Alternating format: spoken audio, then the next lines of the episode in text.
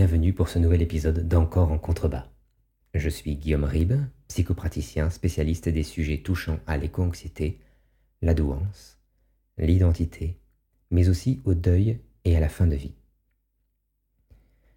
Après quelques semaines d'absence et avant le grand saut des vacances d'été et leurs douces, lumineuses promesses, je voudrais m'arrêter un instant, mettre à contribution vos oreilles, vos têtes et vos âmes sur notre dépendance au bien et ses conséquences post-mortem, ou plus simplement sur la question suivante, qui serait presque axiome mais n'est jamais d'ordinaire approfondie ainsi. En quoi la mort bonifie-t-elle? Pourquoi l'homme a-t-il besoin d'embellir le passé? Sa dépendance au sens commun, son échec à se contrôler, plongé dans un monde inconnu, bien qu'à portée de vie. Lançons-nous. Disparaître apporte-t-il quelque chose? Y a-t-il un revers lumineux à perdre la vie? Au-delà du travail de deuil, hélas parfois effectué par mythification, nous en avons parlé, en quoi la mort bonifie-t-elle? Car elle bonifie, euh, c'est indéniable, parfois moins qu'on le voudrait, parfois bien plus que ce que l'on souhaiterait. Si l'inverse survient occasionnellement à petite échelle, la plupart du temps, lorsqu'on laisse ce dernier aller, la mort gomme les excès les plus arides de nos traits de caractère pour rendre notre souvenir compatible avec ce que le bon sens peut communément accepter. Les éventuelles preuves et témoignages démontrant l'inverse, même irréfutables, sont balayés d'un revers de main, qualifiés de partiels, partiaux, mise en scène ou à charge, que sais-je. Le fait est que, pour beaucoup de nos contemporains, et c'est une chose typiquement humaine, ne les blâmons pas, le sentiment de bien-être psychologique prend souvent le pas sur une réalité embarrassante, triste, ou parfois tout bonnement horrible lorsqu'on parle de crimes, de maltraitance, ou encore d'atrocités commises lors de guerres et génocides, par exemple. Cela se comprendra ou pas selon que vous serez observateur extérieur, directement concerné, ou que vous aurez des intérêts dans l'affaire. Du sens à ce qui faillit en avoir. Si l'esprit humain se donne sens, il l'ignore quasi parfaitement et c'est depuis longtemps soumis au sens commun qu'il perçoit comme quelque chose d'extérieur, sous l'étendard duquel tous trouvent à boire et à manger. À boire et à manger, car il a pour caractéristique d'être plus ou moins homogène. Ce sens commun est un spectre procédant ses extrêmes et variant grandement d'une civilisation à l'autre selon ses mœurs et son degré de développement. Bien qu'impossible à arrêter par écrit sans sembler rédiger une bulle pontificale du haut Moyen Âge, se dégage néanmoins des arcanes de nos subconscients une constante anthropologique normée consistant à considérer, à tort, que tout le monde est saint d'esprit et que le retort n'est ni plus ni moins que l'invention d'auteurs cyniques. La justice, par exemple, est une parfaite illustration de la chose. À considérer par défaut toute personne comme égale à l'autre en ce qui concerne sa santé, sa structuration mentale, sa réalité pure et simple. Une justice ne considérant que rarement et quand elle ne peut plus faire autrement, les subtilités psychologiques et psychiatriques des personnes qu'elle s'occupe de condamner. Justice, parfait exemple à plus d'un titre, puisque celle-ci considère encore, et c'est un de ses points forts, que chaque individu ayant payé sa dette à la société revient à celle-ci sans autre forme de procès. Le temps, nos institutions en attestent, efface bien tout.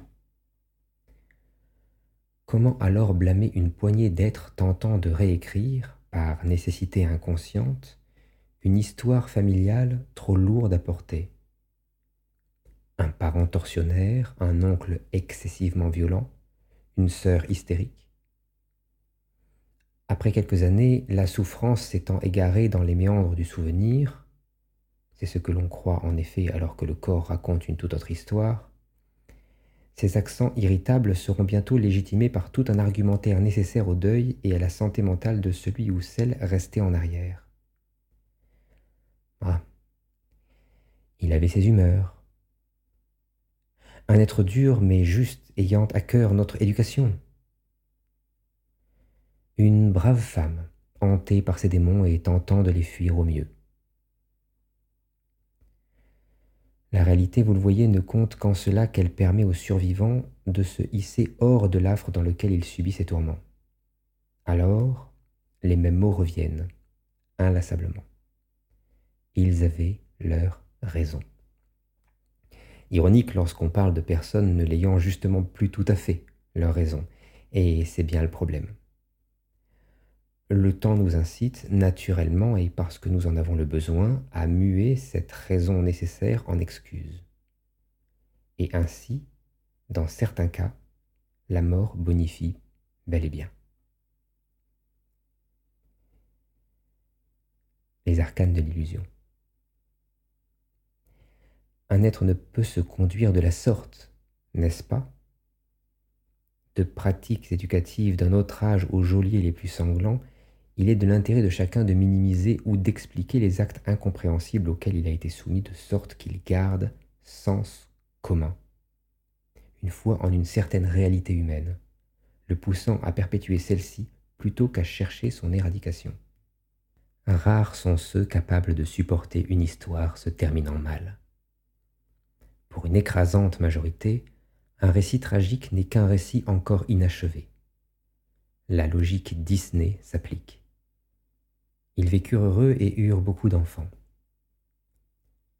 Nulle vieillesse, nulle mort ne vient ternir le tableau.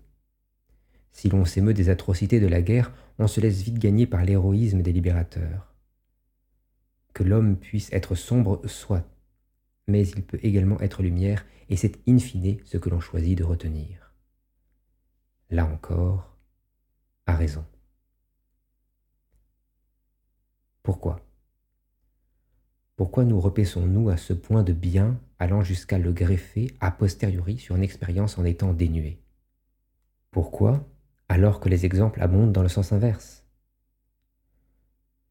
Pourquoi tant il est depuis longtemps connu que le bien ne paye pas ou peu et que rarement?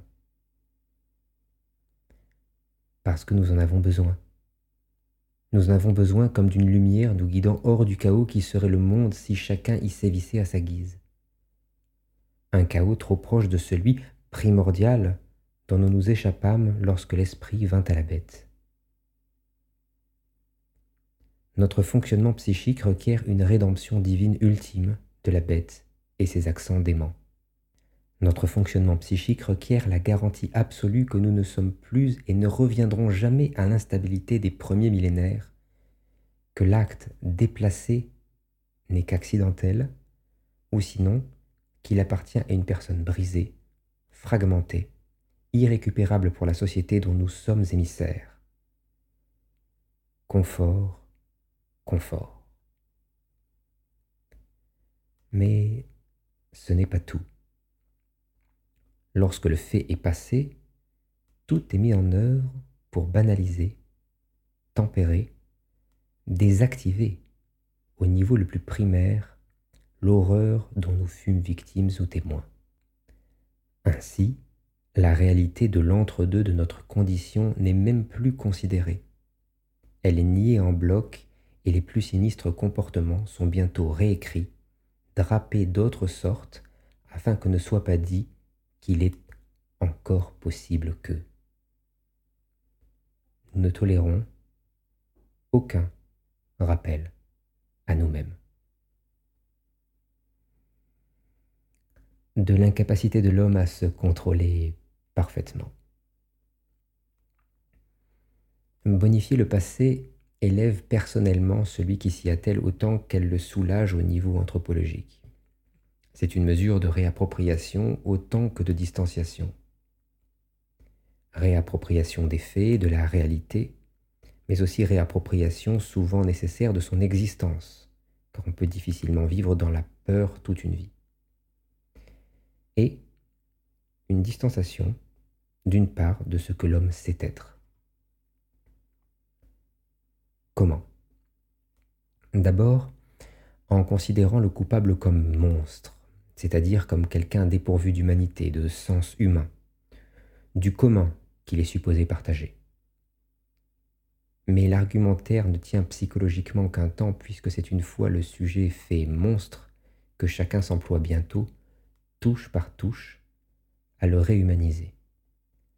Car nous savons, au fond de nous, que la position consistant à l'exclure du genre humain n'est pas pérenne. Une petite voix nous susurre que non, le meurtrier n'est pas un diable, mais le démon que nous pourrions peut-être tous devenir si d'aventure nous étions poussés à bout. Et chacun connaît parfaitement ses propres petites faiblesses. C'est le savoir que nous possédons de l'incapacité qu'a l'homme à se contrôler parfaitement qui nous pousse inéluctablement, avec le temps, dans un pervers effet miroir, à relativiser les pires atrocités.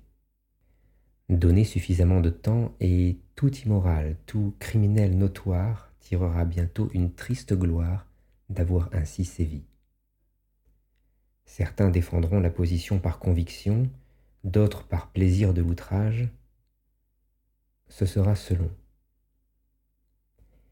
Accueillis vertement, c'était trop tôt, ou avec la plus grande des indifférences, trop tard, ils se tairont bientôt et on se souviendra d'eux pour autre chose, ou la façon qu'était la leur de partir au front. Donner suffisamment de temps, la mort bonifie tout et toujours. Pour finir, pourquoi à la mort et non juste le temps? C'est bien connu, le temps fait son œuvre.